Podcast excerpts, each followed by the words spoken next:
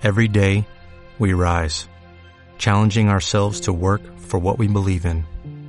At U.S. Border Patrol, protecting our borders is more than a job, it's a calling. Agents answer the call, working together to keep our country and communities safe. If you are ready for a new mission, join U.S. Border Patrol and go beyond.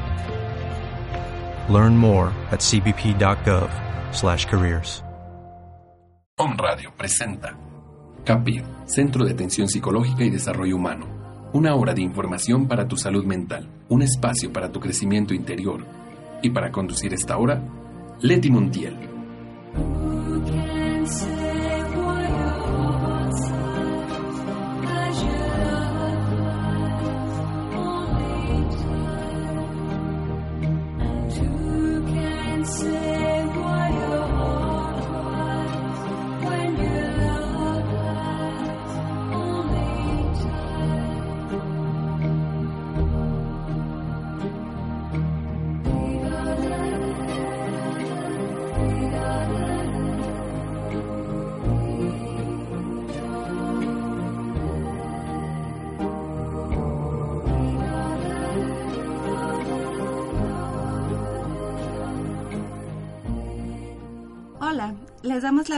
Bienvenida a Capit, un espacio para el crecimiento interior. Eh, yo soy Laura Montiel.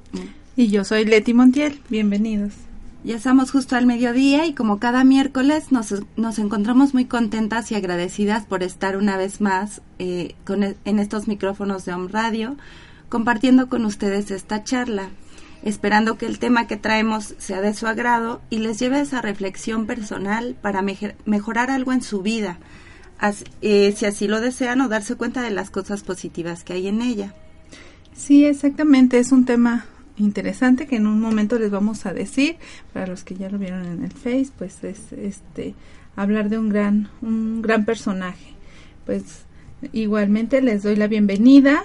Saludamos a todos los escuchas que nos sintonizan cada miércoles, a todos nuestros familiares y amigos que pues nos ponen algún comentario o nos hacen algún comentario personal este pues sobre el programa les se los agradecemos pues que, que nos escuchen. Recuerden que este medio maravilloso del internet es nos permite acercarnos y estar comunicados más.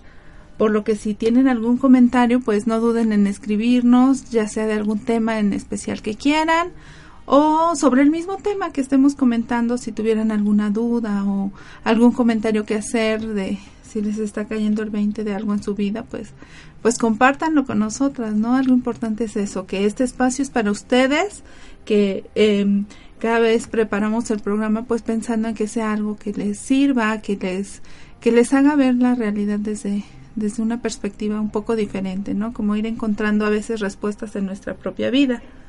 Eh, les agradecemos nuevamente que nos estén escuchando. Bueno, y eh, para entrar ya en el tema que les preparamos, es hablar acerca de un personaje. Eh, es Alejandro Jodorowsky. Primero vamos a darles como que una pequeña referencia, referencia de, de, quién es para los que no lo conocen. Pues él es un artista chileno, es de origen judío ucraniano eh, de ahí su, su apellido, y actualmente vive en Francia, ya tiene esta nacionalidad desde hace muchos años, pero también vivió en México, vivió en Chile, eh, y bueno, tiene muchas facetas, ¿no? Es, es un artista, pero también es escritor, es novelista, dramaturgo, poeta, ensayista, eh, ha sido director teatral y director de cine, tiene varias películas, es guionista, es actor, compositor de bandas sonoras, es también escultor, pintor, escenógrafo, instructor de tarot, lector de tarot, eh, psicoterapeuta y sanador psicomágico.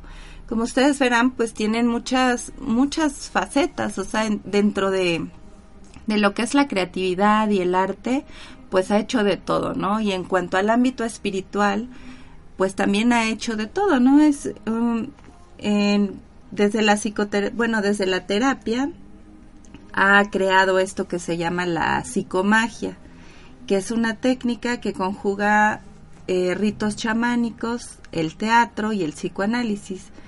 Y bueno, con esto el efecto que se pretende es provocar como una catarsis eh, de curación en el paciente que usa esta psicomagia, que ahora les vamos a explicar de qué se trata.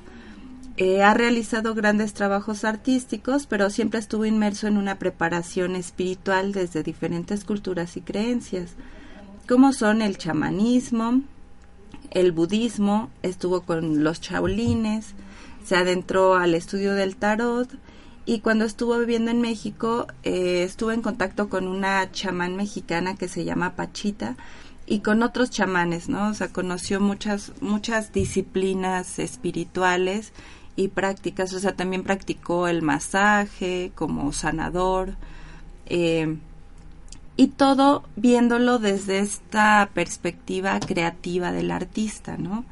Exactamente, o sea, con toda esta, pues, pequeña, porque realmente, o sea, ha hecho grandes cosas, es un, un personaje que, que sigue vivo y que sigue haciendo y que sigue produciendo, ¿no? Pero em, tiene un enfoque demasiado como multidisciplinario, ¿no? Porque se, desde el arte ha ido buscando ir integrando diferentes corrientes que le lleven, pues, principalmente a ese, a ese como eh, contacto con su propia espiritualidad, pero también llevando a los demás a que se encuentren esa espiritualidad, ¿no? Con todo lo que él propone. Desde su experiencia fue recogiendo todo esto, pero sí con el afán de generar una nueva disciplina, desde, como dices, multidisciplinaria, que incluyera eh, todo lo que él tomó de todas estas creencias y culturas eh, fue tomando algo que le servía e integrándolo a lo nuevo que él estaba creando, ¿no? Exactamente. Para compartirlo, ¿no? Sí, exactamente. Es así como este irnos dando eh, o resumiendo toda esta parte para, para darla, pero desde su propia perspectiva, ¿no? Como decías, de artista, de creador, no quedarse así como con lo que dice tal o cual este, disciplina que, que él ha estudiado, ¿no? Sino darle ese plus desde su propio enfoque este artístico, desde su propio enfoque mm, creativo. Creativo, exactamente. Sí, porque él se dio cuenta que en la creatividad pues existen como muchas formas de ver el mundo, ¿no? Que no están eh, prejuiciadas, ¿no? Y que no te, generan problemas, ¿no? O sea, sino que desde ahí puedes encontrar soluciones a muchas cosas que a veces uno se mete en un círculo vicioso donde ve siempre lo mismo y lo mismo y lo mismo. Y entonces, eh, a través de esta creatividad, vas viendo muchas diferentes perspectivas que no te habías imaginado, ¿no? Y que pueden darte una respuesta, ¿no? Exactamente, como ir a, cambiar ese pensamiento lineal al que estamos acostumbrados a este pensamiento creativo, ¿no? Donde, donde podemos ver muchas soluciones para un mismo problema, ¿no? Y no lo que siempre hacemos, muchos problemas para cuando la solución a lo mejor sea muy sencilla, ¿no?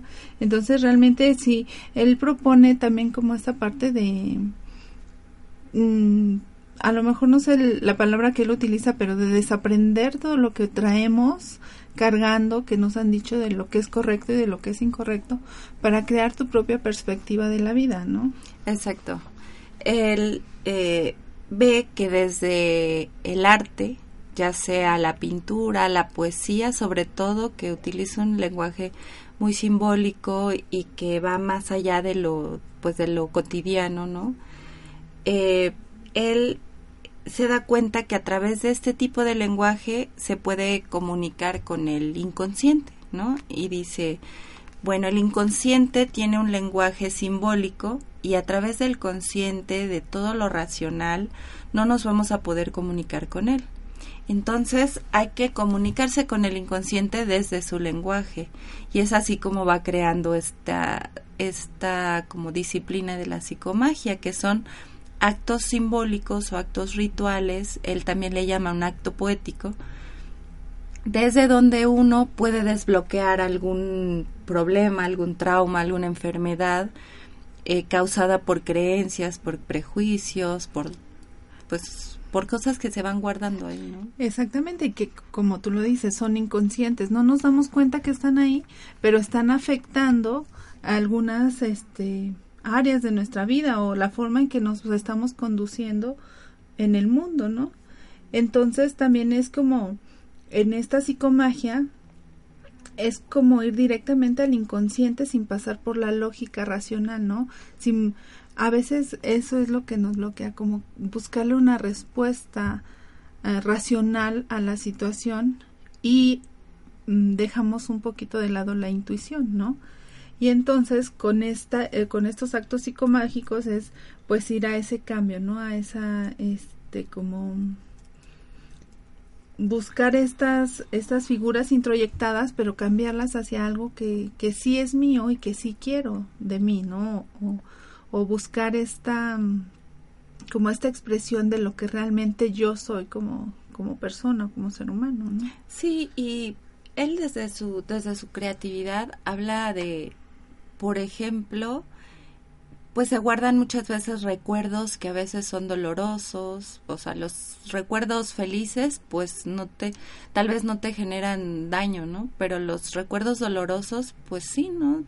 de alguna manera te afectan y están ahí, ¿no? Entonces él desde esa creatividad propone generarte nuevos recuerdos acerca de eso, ¿no? Aunque aunque esto que viviste te dejó un dolor, volver a recordarlo e ir cambiando partes de esta historia para generar, generarte un recuerdo diferente de lo mismo, ¿no? Que a lo mejor sería como, como inventarte una nueva historia, pero de alguna manera recordar lo doloroso ya no, ya no te, te ayuda, ¿no? Sí, como y ese cambio. hacerte un nuevo recuerdo, tal vez sí te cambia la manera en la que ves la vida, ¿no? Exactamente. Y entonces él va proponiendo pues toda esta parte, ¿no? Y es ir buscando ese lenguaje del inconsciente que nos lleve pues a descubrir nuestros propios recursos internos, no lo que nos han dicho que, que tenemos o que debemos hacer, ¿no? Sino ir buscando esos propios recursos que te lleven a pues a ser tú, ¿no? Porque él mm, decía, o sea, estés donde estés, siempre tienes que estar en ti, ¿no? Y es ir a buscar ese estar en ti para este para manifestarlo en tu vida, ¿no?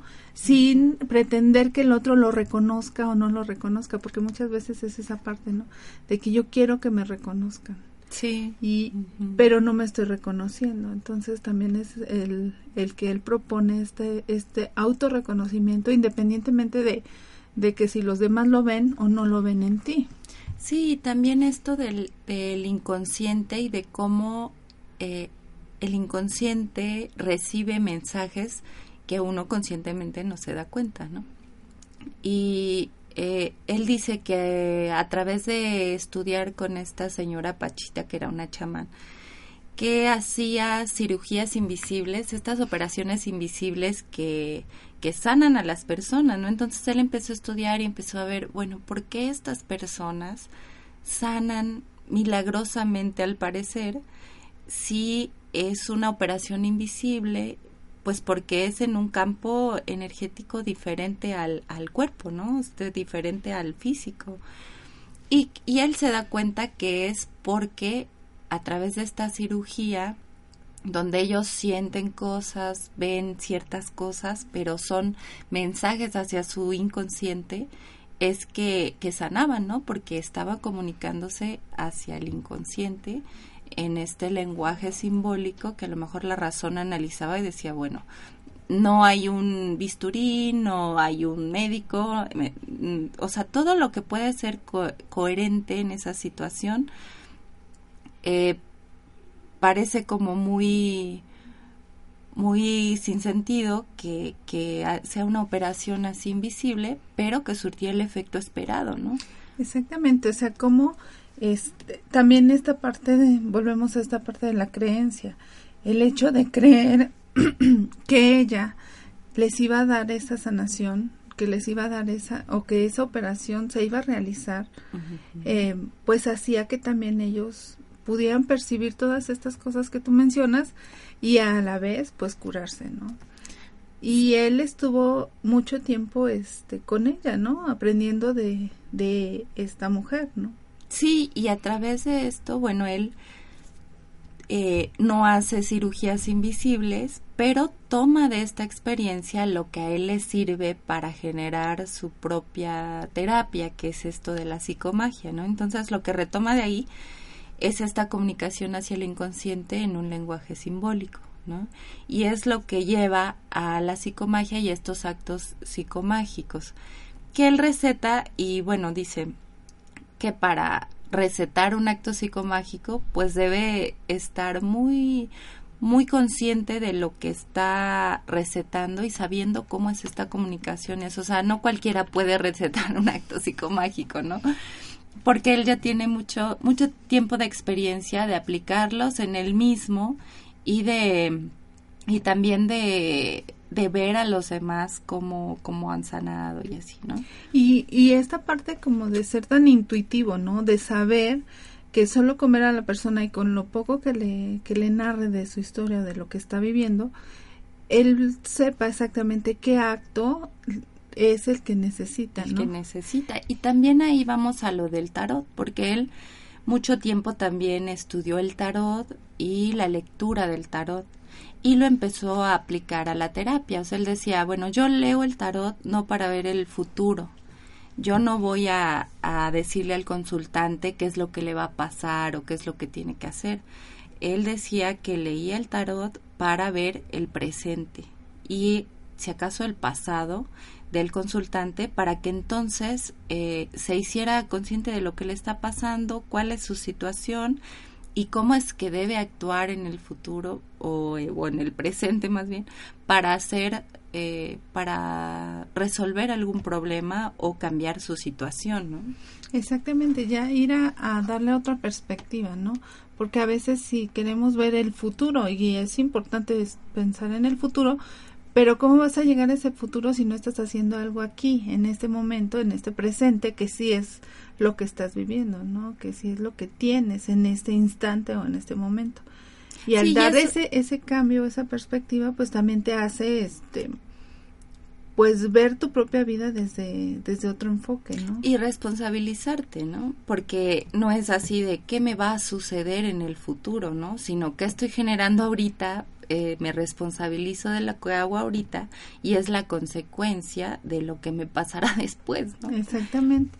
Y, y también ah, nos habla un poco de, pues, del pasado, ¿no? O sea, que este pasado que te ha determinado, pues lo veas desde ese punto como de, de la reflexión, pero no como de lamentarte, ¿no? Lo que decías, como quedarte en mi vida fue, este, o tengo estas situaciones dolorosas y, y, seguirlas trayendo al presente, ¿no? Sino hacer una reflexión sobre ellas y entonces ir modificando también tu presente. Bueno, vamos a hacer un pequeño corte y regresamos para hablar, seguir hablando de Alejandro Jodorowsky y este mensaje del inconsciente.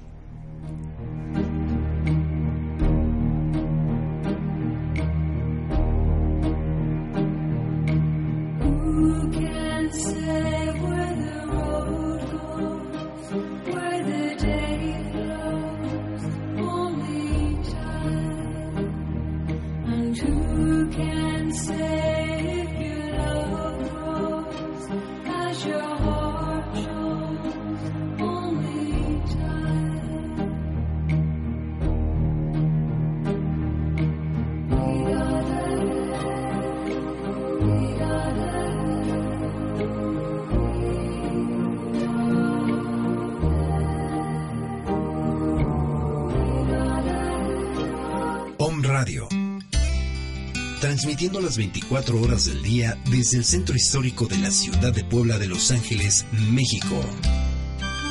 Calle 6 Oriente número 3, Interior 4, con una señal de 44.100 Hz calidad estéreo. Calidad estéreo digital. En www.omradio.com.mx. Om Radio. Transmitiendo pura energía.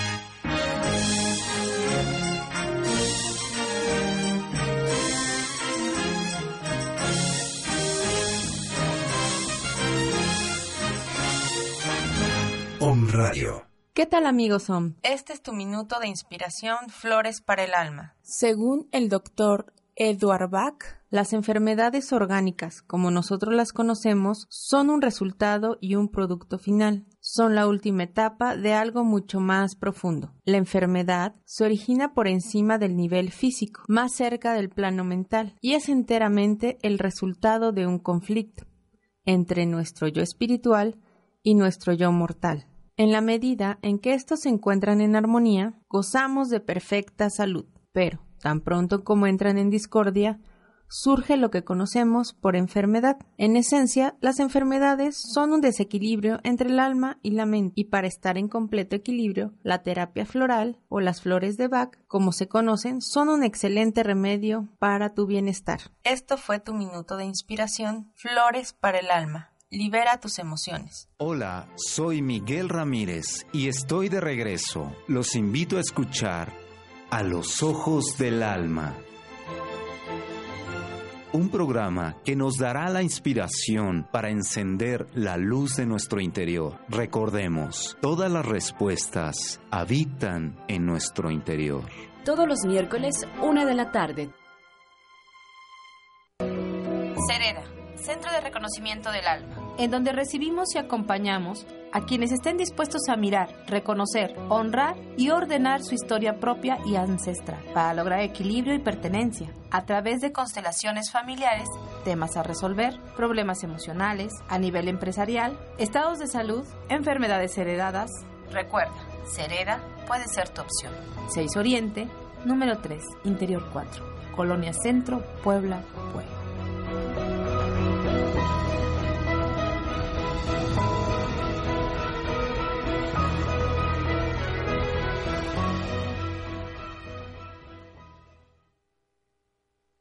Estás escuchando Capit, un espacio para tu crecimiento interior.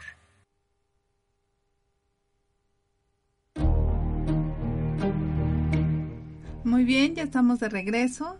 Eh, les recordamos que somos Capit, un espacio para tu crecimiento interior y estamos hablando pues de ese gran maestro Alejandro Alejandro, perdón, Jodorowsky eh, que nos va dando grandes enseñanzas a lo largo pues de esta experiencia de vida y de cómo la ha ido aplicando en todo su quehacer, ¿no?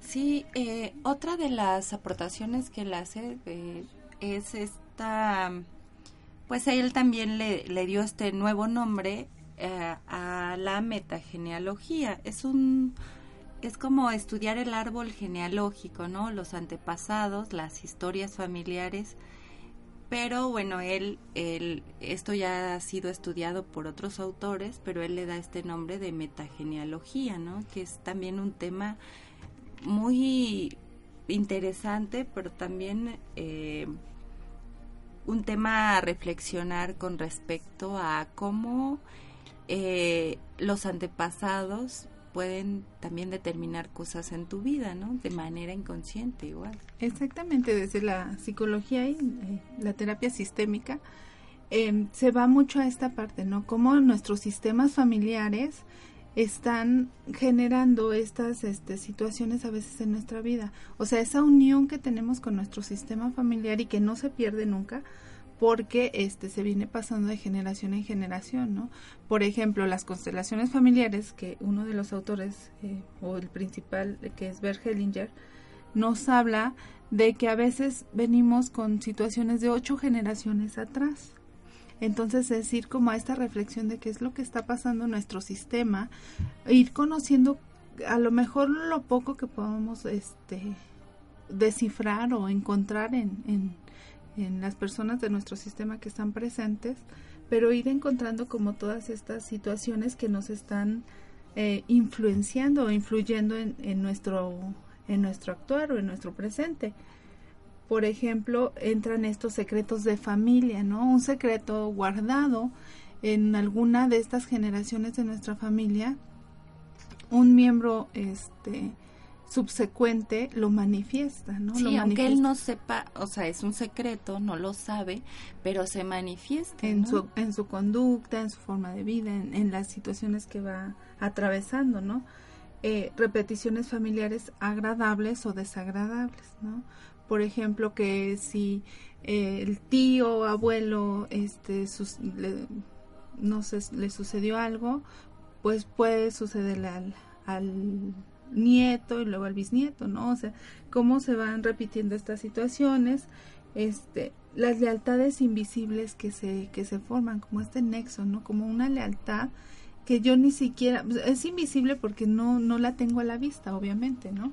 No me estoy dando cuenta que yo tengo la lealtad a esta parte de mi sistema y entonces a lo mejor por eso no puedo establecer una relación con una pareja, porque sería como traicionar este sistema, ¿no?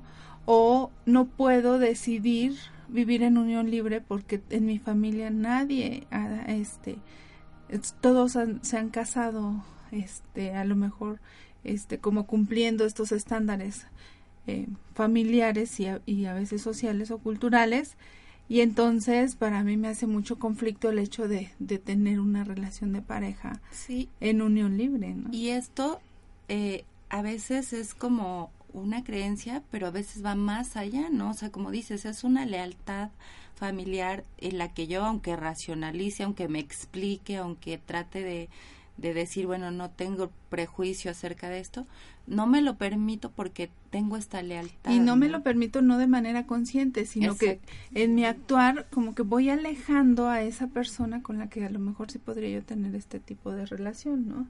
Este, las alianzas, ¿no? Estas alianzas que se hacen a lo mejor entre la abuela y la nieta, ¿no? Esa unión tan cercana que también eh, no permite como el, avance de, de, una o de la otra, ¿no? Sí, o la individualidad, ¿no? Que, que cada una sea ella misma y, y se separe, ¿no? Del sistema, porque bueno, también eh, tanto Jodorowsky como todos estos investigadores acerca del tema, pues dicen que eh, en la manera en la que tú te haces consciente, puedes sanar al sistema, o sea, cuando unos, un solo de los miembros eh, cae en la cuenta de, de la cosa que, que, le está afectando, sana al sistema, se sana a sí mismo y puede también dejarlo atrás, ¿no? Dejarlo pasar ya como, como algo que no afecta a su vida. Exactamente, o sea, esta parte de, de que cuando un elemento del sistema cambia, pues hace una modificación en todo, ¿no? Y algo importante es que entonces a las generaciones que vengan, pues ya las vas dejando menos carga de toda esta, esta situación familiar, ¿no? Ya vas como soltando tú para que el que viene a través de toda esta transmisión genética y, y de herencias este, culturales y todo, este, pues ya va siendo también un poco más libre, ¿no? Claro, ya, ya tiene, como dices, menos cosas que cargar, menos cosas que resolver, eh, cosas que ya no le corresponden, ¿no? Porque si estamos eh, viendo que son cosas de antepasados, de alguna forma son cosas que ya no te corresponden, pero que vas cargando porque no fueron resueltas en ese momento. Y si en esto, este momento un miembro o varios miembros del sistema resuelven, todo el sistema sana y, y va soltando, ¿no? Va, va dejando. Exactamente, pues eh, también todas las personas eh, o terapeutas, investigadores que se han dedicado a esto de la transmisión familiar, nos hablan de estas dos este, como normas, las normas y las reglas que, que se establecen dentro de los sistemas familiares, ¿no? Y que muchas veces pues pueden ser claras, conscientes y habladas, ¿no? Pero hay otras que están ahí que son inconscientes, ¿no? De nuestro propio actor, que vamos demostrando, pero que no vamos especificando explícitamente y que muchas veces son las que tienen más peso y más fuerza en nuestro propio comportamiento, ¿no? Sí, algo también que, que comenta Jodorowsky es que, bueno, siempre desde pequeños aprendemos eh, historia de nuestro país o de nuestra cultura, pero de nuestra propia historia familiar no sabemos mucho, ¿no? A veces eh, sabemos el nombre de, si acaso, el nombre de los bisabuelos, pero ya del tatarabuelo es, es a veces difícil saber el nombre completo con todos los apellidos, quiénes fueron sus padres, quiénes fueron sus hermanos. Si tuvo hijos, cuántos tuvo, ¿no? Sí, todo esto que, y bueno, eso es en cuanto al nombre, ¿no? Que es lo, lo más, como ¿Cómo? el dato más, más fácil, pero cosas que vivió eh, relevantes, eh, su apariencia, su, su actitud, su personalidad, pues ya está muy alejado. Y a veces ni siquiera de los abuelos o los bisabuelos, si los perdimos desde que éramos muy niños y no los conocimos, tenemos pocas referencias que sería interesante recopilar de, de pláticas con, con los padres, con los tíos, con gente que haya conocido a, a nuestros antepasados y que pudiera darnos datos de cómo eran. Y a lo mejor en este saber podríamos encontrar muchas cosas, nuestras. Sí, como decíamos, o sea, cómo fueron, cuáles eran sus actitudes, su forma de ver la vida, a lo mejor que sería mucho más interesante encontrarlo. Sus enfermedades, ¿no? Sus, sus vicios, tal vez, cosas. Sí, exactamente, que nos van llevando como a una comprensión de nosotros mismos, ¿no? Porque esta transmisión que se da este, por ejemplo, Jung nos habla de este inconsciente colectivo, ¿no? Que venimos arrastrando de generación en generación y que entonces en ese inconsciente traemos todo eso que ellos vivieron, todo eso que ellos experimentaron y la forma en que se fueron relacionando y que cuando empezamos como a, jalar el hilito para descubrirlo, pues nos vamos encontrando con grandes cosas. Pero eh, no viéndolo desde como irme a mi pasado para descubrir como las situaciones dolorosas, ¿no? Lo que mencionabas hace un momento, sino ver qué cosas este me están determinando y qué cosas ya tengo que soltar y ya tengo que dejar ir y retomar como lo positivo, pero que se queda en mí, ¿no? Sí, como integrar el pasado en el presente y asimilar que todo lo que sucedió bueno y malo fue útil y sirve para que tú seas el individuo que eres, ¿no? Cada uno y que todos estos hechos eh, tuvieron una razón de ser, no sean dolorosos o sean alegres, todo fue determinando lo que eres ahora, ¿no? Y que todo eso fue útil porque todo es una enseñanza. Exactamente, o sea, es lo que te ha construido y te ha traído hasta acá. Pero em, en el momento de hacerlo consciente, te das cuenta de qué cosas te siguen siendo de utilidad y qué cosas ya no, ¿no? Em, también, por ejemplo, nos habla de, de cómo muchas veces eh, en esto, en esto de las generaciones, pues vamos encontrando sucesos problemáticos que se presentan en, en nuestras vidas y a través de la psicogenealogía es ir al conocimiento sanador, ¿no? O sea, como ir encontrando esa, esa sanación para nuestra propia alma, para nuestra propia vida, ¿no? No quedarnos este como en ese pasado, ¿no? Sí, que, y, tener eh, en cuenta que pues todo lo que sucede, o sea, sean cosas como pues cosas muy desagradables, ¿no? Como robos, eh, locura, muerte, infidelidades, vergüenzas, secretos, todo eso pues es parte de la vida, ¿no? Y que eh, al irlo reflexionarlo, ir, ir sanándolo, pues siempre será benéfico, ¿no? Eh, sí, exactamente. Entonces también nos ayuda a entender esta naturaleza, eh, como lo menciona Jodorowsky, genealógica de nuestras relaciones y descubrir las fuerzas creadoras de nuestra familia, ¿no? O sea, que también eh, ahí en nuestra familia está esa fuerza creadora y entonces el reconocerla nos lleva pues como a Mm. a reconocernos también a nosotros mismos. No sé si tú sabes que, que toda esta ascendencia te dio las cualidades, las virtudes y los defectos que tienes, pues reconocer y honrar toda, todos estos antepasados es honrarte a ti mismo, ¿no? Y reconocerte a ti mismo eh, que esto que eres ahora, pues vino vino de ahí, ¿no? También esto, ¿no? A veces este, por ejemplo, las personas que han tenido pues la situación de que no vivieron con alguno de los padres, ¿no? Ya sea el padre o la madre y que no lo están reconociendo en en su sistema, ¿no? O sea, em, solamente así como, no, yo, mi, no mi mamá, o no tengo papá o no tengo mamá, ¿no? No está reconociendo toda esa fuerza de esa generación. Y entonces eso pues te va llevando también a situaciones diferentes este, en tu vida, como a no reconocer una parte de ti muy valiosa. Y no, y como ir también a esta parte de, del sanar es perdonar y saber que así tuvo que ser para que tú seas lo que eres en este momento, independientemente de que él esté o no esté contigo, él te dio la vida, ¿no? Y está ahí presente en, en todo lo que te transmitió, aunque no haya compartido esta vida que tienes contigo. Sí, también estar conscientes que todo este árbol genealógico, eh, tanto los antepasados como las generaciones futuras, pues son como un engranaje, ¿no?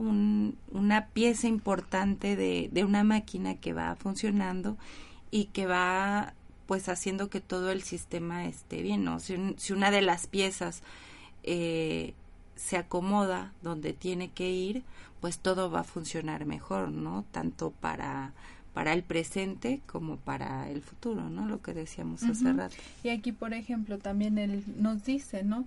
Eh, ¿Qué pasa si ignoro alguna parte de mi familia? Y dice, pues es como eliminar un miembro o un órgano de nuestro cuerpo, porque eh, es tenemos que ir a integrar esa parte porque es nuestra, ¿no? Y si no, pues es como ignorarnos esta parte importante de nosotros o una parte vital de nuestra vida. Sí, como dices, eh, a veces eh, por la ausencia de algún familiar eh, que es dolorosa o que fue en una situación trágica o muy triste, hace que, que tratemos de, de, hacer como que no existe, ¿no? Como para no sentir ese dolor. Entonces, pues es eh, integrarlo y así poder sanarlo, dejarlo ir, ¿no? O, acomodarlo en el lugar que le corresponde. Y pues Alejandro, con esta autora Mariane Costa, pues escribe un libro, ¿no? Que se llama así precisamente Metagenealogía donde propone como todos estos pasos para que tú vayas construyendo tu árbol genealógico y lo puedas interpretar porque una, una cuestión primero es investigar, como tener toda esta información, primero de nombres, ¿no? Quiénes son tus padres, luego quiénes son tus hermanos, los abuelos, los tatarabuelos, los tíos, o sea, tanta familia que puede existir porque igual antes familias tan numerosas, eh, también tomar en cuenta a lo mejor personas fallecidas, ¿no? Porque que hayan fallecido, pues no quiere decir que no existan, ¿no? O sea, tomar en cuenta todos estos nombres de, de tíos, primos, hermanos. Sí, ¿no? Desde este, la terapia, por ejemplo, sistémica, eh, cuando hacemos el genograma, que es algo así, eh, pues parecido, ¿no? Desde esta perspectiva, pues es también eh, integrar a, si hubo abortos, si hubo este personas que murieron demasiado pequeñas, si hubo segundas este matrimonios o si hubo otras parejas, tanto de, del hombre como de la mujer. Eh, todo eso que te lleva pues a ir construyendo. hermanos y ahí es donde vas viendo estas pautas no repetitivas en estas generaciones. Pero también aparte de estas pautas repetitivas también vas observando estas alianzas estas coaliciones. Empiezas a, a encontrar o a descubrir a veces estos secretos de los que hablábamos hace un momento que, que te van llevando pues a descubrir muchas cosas que tú no sabías, ¿no? Y cómo empiezas a encontrar esa relación a lo mejor con, con con tu propia vida, ¿no? sí, ¿no? Y que tiene que ver con una situación que vivió alguno de tus antepasados. Sí, de hecho Jodorowsky dice que a veces se repiten hasta las fechas exactas o conocer a personas con el mismo nombre que tu abuela se enamoró y no sé, así cosas que parecen coincidencias muy extrañas, pero que sí tienen una razón de ser dentro de esto de la metagenealogía. Sí, exactamente. Por ejemplo, yo pensaba en, una relación de una persona que aunque no tiene el nombre de, de alguien con el que en una constelación este, se veía la relación, pero nació el día del santo de esa persona. Entonces es así como decir, wow, o sea, y si no es por un suceso en, en la familia, pues le hubiera tocado también el nombre, ¿no? De, de esta persona y cómo se hizo ese vínculo. en esta relación. Y em, empiezas a descubrir todas estas cosas y pues sí es como... Sí, parecen como mágicas, pero en realidad pues eh, responden a estas a estos antepasados, a toda esta historia familiar y a cosas del inconsciente, ¿no? Eh, también eh, Jodorowsky habla de que eh, muchas veces estas historias de vida de los antepasados hacen eh, que se cuarte nuestra creatividad, ¿no? Por ejemplo, las creencias religiosas que bloquean la creatividad o las creencias morales, ¿no? También eh, que las familias van transmitiendo de generación en generación, eh, prejuicios, que todo esto se va guardando en el inconsciente, ¿no? Y entonces no te permiten eh, como expresar toda tu creatividad porque tienes como estos bloqueos que inconscientemente están ahí, que aunque trates tu historia familiar como que te, te, limita, ¿no? A, que descubras esa parte de ti. Ahora también decía o propone Jodorowsky formularse una pregunta si es que tú quieres empezar a construir este este árbol genealógico, ¿no? Cuál es la finalidad en este momento de nuestra vida, o sea, ¿para qué lo quiero? No, también si vas a empezar como a rascarle ahí, a escarbar es toda esta historia, ¿qué es pues, lo que quiero resolver? De exactamente. No nada más es así, porque a veces si no estás preparado, pues te puede llevar como a más conflictos, ¿no? También. Pero cuando tú tienes un objetivo claro de, bueno, cuál es la finalidad y que esa finalidad sea para algo que, eh, que tú sepas que te hace falta en ese momento, pues empiézale, ¿no? Esa es una... Sí, porque de pronto puede ser muchísima información que encontrar de, de tanta gente que pertenece a tu familia que pues sí puede ser como un shock, ¿no? Entonces, eh, sí esto de, de plantearse una pregunta, un objetivo de de buscar en, en la familia, en los antepasados, pues sí es un, eh, sería muy bueno, ¿no? Que, que cada uno pudiéramos primero pues investigar bien los nombres de nuestros familiares hasta cierta generación o a lo mejor hasta el tatarabuelo, ¿no? Y después eh, empezar pues a investigar eh, situaciones de vida, ¿no? Algunas historias que puedan ser relevantes de acuerdo al objetivo que nosotros estemos buscando. Entonces, este, pues, una propuesta de nosotros sería eso, ¿no? Si tú crees que ya es el momento o que, que necesitas también conocer esta parte, pues empieza a indagar, ¿no? Empieza, este, como a buscar y pues una propuesta es así, ¿no? Ir, este, leyendo un poco más sobre, sobre el tema y empezar a, indagar en tu propia familia, ¿no? Sí, eh, pues este libro de la metagenealogía es muy recomendable, es un libro bastante grande, pero creo que pues es un quehacer de mucho tiempo, ¿no? Ir eh, investigando nuestro árbol genealógico, ir leyendo a lo mejor ciertas partes del libro que nos pueden apoyar en, en comprender y pues es algo que no se hace de la noche a la mañana, ¿no? Primero contactar con familiares que puedan eh, contarnos acerca de nuestros antepasados, los nombres, tal vez dónde vivieron, si, si vinieron de otros lugares y a lo mejor fueron eh, personas que emigraron de algún lado, eh, que muchas de estas historias pues son muy comunes en nuestro país, ¿no? Por esta parte del, del mestizaje y de, de, la unión de culturas, ¿no? Y entonces ir descubriendo qué es lo que está pasando ahí o cómo, cómo se van dando estas relaciones, ¿no? También. Sí, hasta, hasta si los, los tatarabuelos o bisabuelos están enterrados en un lugar, en otro, cosas que uno pues a veces, no, tiene una idea, ¿no? Sí, o, no les toma tanta importancia, ¿no? Otro libro eh, muy interesante de Jodorowsky es este de la danza de la realidad. Es un libro muy bello porque es como una especie de autobiografía, pero es más como anecdótico. Y relata ahí cómo es que fue llegando a estos eh, a generar esto de la psicomagia, de, la, metagenealogía y de todo esto que en lo que se ha en lo que se metió porque porque va contando anécdotas desde que él eh, era niño, ¿no? Desde que era niño, de cómo vio la de cómo fue viendo y se, y es bonito el título porque dice que eh, la realidad tiene esta danza, ¿no? Y que eh, siempre para llegar a como a, a reconocer una alegría pasas por cosas tristes, ¿no? Y que todo te va dando una enseñanza. Y también, pues apenas se está promoviendo la película que tiene más o menos como un año que él la hizo de este, de este libro, ¿no?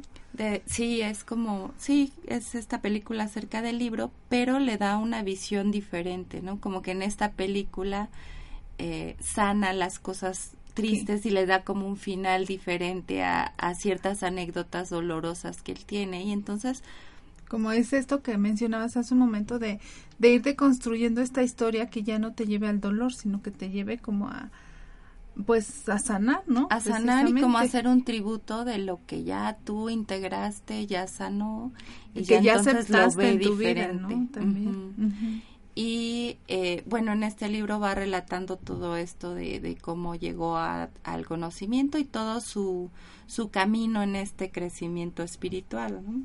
Tiene también eh, un libro que es más reciente que se llama Ojo de Oro, que recoge todos los twitters que él escribe, eh, que eh, pues él utilizó esta herramienta del Internet o de estas redes sociales para escribir poemas o para dar respuestas a algunas preguntas de consultantes, ¿no? Que le piden un acto psicomágico o así, ¿no? Pero lo que él intenta es como, pues de alguna manera hacer poesía, ¿no? En estos pocos caracteres que permite el Twitter y, eh, y escribir pues respuestas, pero también muchos pensamientos, ¿no? Sí, también, bueno, en, en el Facebook tiene su página, este, donde cada va, va publicando estos tweets, ¿no? También que, que ponen en el Twitter, los, los ponen en el Facebook, y son unas enseñanzas, a lo mejor sean dos pequeños renglones, pero que te dicen muchas cosas, ¿no? Y que a veces tienen que ver con algo que tú estás viviendo en este momento, ¿no? Y que te, que te van ayudando. Entonces, pues búsquenlo, es Alejandro Jodorowsky y pues va va presentando todas estas cosas. También tiene una página en internet que se llama Plano Sin Fin, que eh, nosotros obtuvimos alguna información de ahí y es una página muy completa acerca de todo lo que él hace, de toda esta como enseñanzas para la sanación, para diferentes problemas desde diferentes perspectivas. Y como también para ir desbloqueando esta eh, como juicios o, creencias eh, interiorizadas de otros, ¿no? Que ni siquiera son tuyas. Y proponía un pequeño ejercicio en el que ahí justo en esa página de Plano Sin Fin donde dice que que trates de, de dejar a un lado todo esto que te han enseñado y te permitas un pensamiento libre, ¿no? Y propone, por ejemplo, eh, de, en determinado momento hacer un juego en el cual eh, preguntarte sobre la finalidad de cualquier cosa, ¿no? De X cosa, que a lo mejor ya estructurada socialmente tiene una finalidad, pero que cuando tú te la, te la preguntes, le des una respuesta creativa, creativa pero sin, sin prejuicios. Y sin racionalizarla, ¿no? Sino lo primero que se te ocurra de esto. Por ejemplo, decía que te puedes preguntar cuál es la máxima finalidad del dinero. Y en esta, pues a veces también es como ir a ver cuál es tu creencia sobre, sobre el dinero, ¿no? Cuando tú respondes automáticamente cuál es la máxima finalidad del dinero y si respondes algo positivo sobre el dinero, puede hacer pues que ya estés sin esta pelea de, de creer que el dinero es malo, ¿no? O que es sucio. O que, o que no te está permitiendo desarrollarte espiritualmente, no sé. Entonces, como ir buscando esas respuestas, pero para que tú busques una respuesta creativa y que te sirva en ese momento.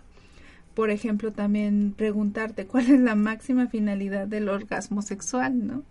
es hacer otra o cuál es la, la finalidad de rezar, de hacer deporte, etcétera, de el tema que se te ocurra, ¿no? O sea, puedes eh, reflexionar de a lo mejor de cosas que en, el, que en el momento te hacen ruido y que te puedas eh, permitir darte una respuesta creativa, a lo mejor así muy loca, imaginativa, pero que y que no encaje a lo mejor con la misma idea que todos tienen, ¿no? sino que sea tu propia idea particular sobre esto. Y aquí él nos pone unos ejemplos, por ejemplo, la finalidad de la, religión es descubrir el amor, ¿no? Eh, la finalidad de la filosofía es encontrar la belleza. Y así él va proponiendo, pero lo importante es que tú encuentres tu propia definición. Tu propia definición de eso, ¿no? De esa cuestión o de ese... Eh, de eso que tú quieras eh, encontrar esta nueva finalidad, ¿no? Que te vaya pues llevando a construirte. Entonces, también... Bueno, queríamos comentarles eh, que Jodorowsky, entre sus muchos libros, tiene algunos en los que recoge eh, Sabiduría. Sabiduría de algunos textos, ya sean textos eh, filosóficos. textos espirituales, pero él dice que todo texto es un texto iniciático. Y esto quiere decir que eh, un texto, cualquier texto que tú tengas a la mano puede darte una enseñanza de vida. Entonces él dice que hasta un chiste puede darte una enseñanza de vida, ¿no? Y tiene eh, como es con este tema un libro que se llama El dedo y la luna, que el título es, es padre porque dice eh, que lo recoge de un proverbio oriental que a lo mejor todos hemos alguna vez escuchado que dice cuando el sabio señala a la luna, el necio mira el dedo. Pero bueno, Jodorowsky explica que el dedo y la luna pertenecen a dos mundos diferentes, a dos realidades muy distintas, y que entonces pues hay que aprender a verlo desde, desde la perspectiva a la que pertenece, ¿no? O ver más allá y no ser como el necio que solo ve el dedo, ¿no? Sino poder identificar eh, que cada cosa pertenece a, cierto mundo y verlo desde esa perspectiva, ¿no? Y entonces recoge varios textos y queremos compartirles uno de ellos. Eh, lo que hace Jodorowsky es poner el, el, texto tal cual y entonces explicarlo, ¿no? Darle la explicación que nos lleve a una reflexión que nos sirve para, para nuestra vida. Exactamente. Y este texto que elegimos se llama Las dos gateras. Eh, para los que eh, no ubiquen que es una gatera, pues es como esta pequeña puertita que se le pone a la puerta para que por ahí entre el gatito, ¿no? Se pone en la parte de abajo de la, de la puerta para que por ahí pueda entrar y salir el gato, este, sin necesidad de que se abra toda la puerta. Que ya haría falta una en la casa de mi mamá. bueno, las dos gateras, dice. Un artista japonés tenía dos gatos, uno grande y otro pequeño puso dos gateras en su puerta, una grande y otra pequeña. Un amigo que pasaba por allí se quedó asombrado. ¿Por qué dos gateras? Con una sola habría bastado. Pero ¿cómo? Así hay una para cada uno. Pero veamos. De haber puesto una grande habría servido para las dos. Es cierto, no caí en la cuenta. Ese es el texto. Ahora, él lo explica Jodorowsky de este modo. Dice, esta historia es un poco extraña. La encontré en un librito, El gato y el samurái, cuentos del Japón. Es una colección de historias iniciáticas que trastocan el sentido de la lógica. En esta hay presentes dos tipos de lenguaje, el del corazón y el del intelecto. El artista tenía dos gatos, mientras que el intelectual no los tenía. ¿Cómo habría podido este último imaginar el amor que sentía el artista por los suyos? Cabría pensar que la respuesta del artista revela un espíritu un tanto simplón, o cabría pensar que significa yo no uso el intelecto en aquello que es del orden del amor. El intelecto no tiene cabida en el lenguaje del corazón. Yo quiero hacer los honores a mis dos gatos proporcionándoles una entrada para cada uno. Si el pequeño pasa por la Gatera grande es asunto suyo. Hace lo que quiere. Quizá un día el grande se retuerza como un loco para utilizar la entrada pequeña. Lo que a mí me importa es proporcionarle una entrada a cada uno. Todos tenemos una puerta que nos corresponde. No podemos pasar todos por la misma, por más grande que ésta sea. Esto me ha recordado que en el imaginario popular el manojo de llaves de San Pedro estaba puesto de gran cantidad de ellas. Uno se pregunta por qué tiene tantas. ¿Tendrá el paraíso varias puertas? Yo he encontrado una respuesta. San Pedro lleva tantas llaves porque cada uno de nosotros viene con la suya propia. San Pedro se queda con las llaves de todos los que ya han entrado. Suponiendo por un momento que el paraíso exista, esto quiere decir que tenéis vuestra propia entrada, no podéis pasar por otro lado. Kafka escribió un cuento al respecto. Un hombre llama a la puerta de la ley, pero el guardián no le deja entrar. Él vuelve de nuevo regularmente, pero el guardián le rechaza siempre y le, le disuade de entrar. Cuando ya es viejo y está agonizando, el hombre pregunta entonces por qué no ha visto a nadie más que a él probar suerte ante esta puerta, y el guardián le responde que fue creada solo para su uso exclusivo. El manojo de llaves de San Pedro es una versión positiva del cuento de Kafka. Es la misma idea. En la mía se tiene la llave y se entra, en la suya no se tiene la llave. Entonces aquí en este cuento y en esta parte es como ver este lugar que te corresponde, ¿no? Y esta propia entrada que cada uno tiene para pues para cada cosa que haces, ¿no? Siempre hay una puerta ahí para para ti, ¿no? La puerta que te corresponde y la que es a tu medida, ¿no? Y que algo importante o que me parece interesante aquí que menciona que si quiere entrar por la otra está bien, pero ya es su propia elección, ¿no? Claro, o sea, eh, saber que, que hay cosas que te pertenecen siempre por derecho divino y que, eh, que es tu elección tomarlas o no tomarlas, ¿no? Y entonces abrir tu pensamiento a sentir que te pertenecen, pues también te dará como esta confianza de poder tomar lo que, lo que es para ti.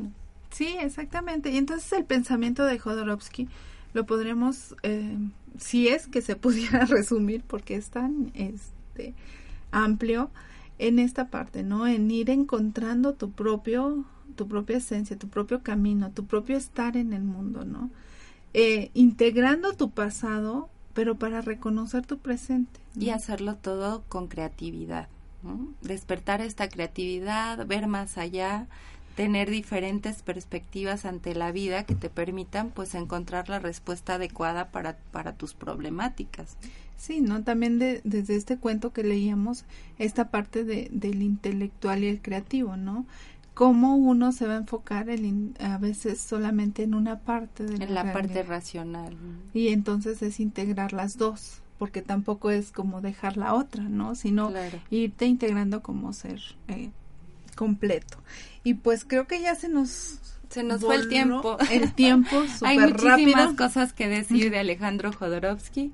Eh, esperamos que en algún momento de la vida se acerquen a algunos de sus libros, que puedan conocerlo y tomar lo que les sirva para, para ustedes mismos. Sí, pues les recordamos que eh, nos pueden buscar en Facebook, en el perfil de, en la página de Capit o también en, en, el perfil personal de Timontiel Ugarte, ahí publicamos todas las actividades, ya no les vamos a comentar muchas hoy, pero pues búsquenos, este, ya saben, les comentamos, estamos para servirles cualquier tema o alguna, algo que nos quieran comentar, pues con gusto, y pues, les agradecemos su tiempo y nos escuchamos la próxima semana.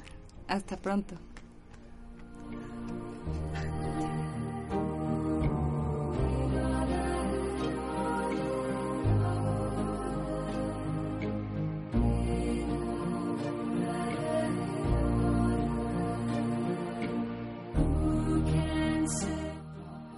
Te esperamos en la próxima emisión. Capit, un espacio para tu crecimiento interior.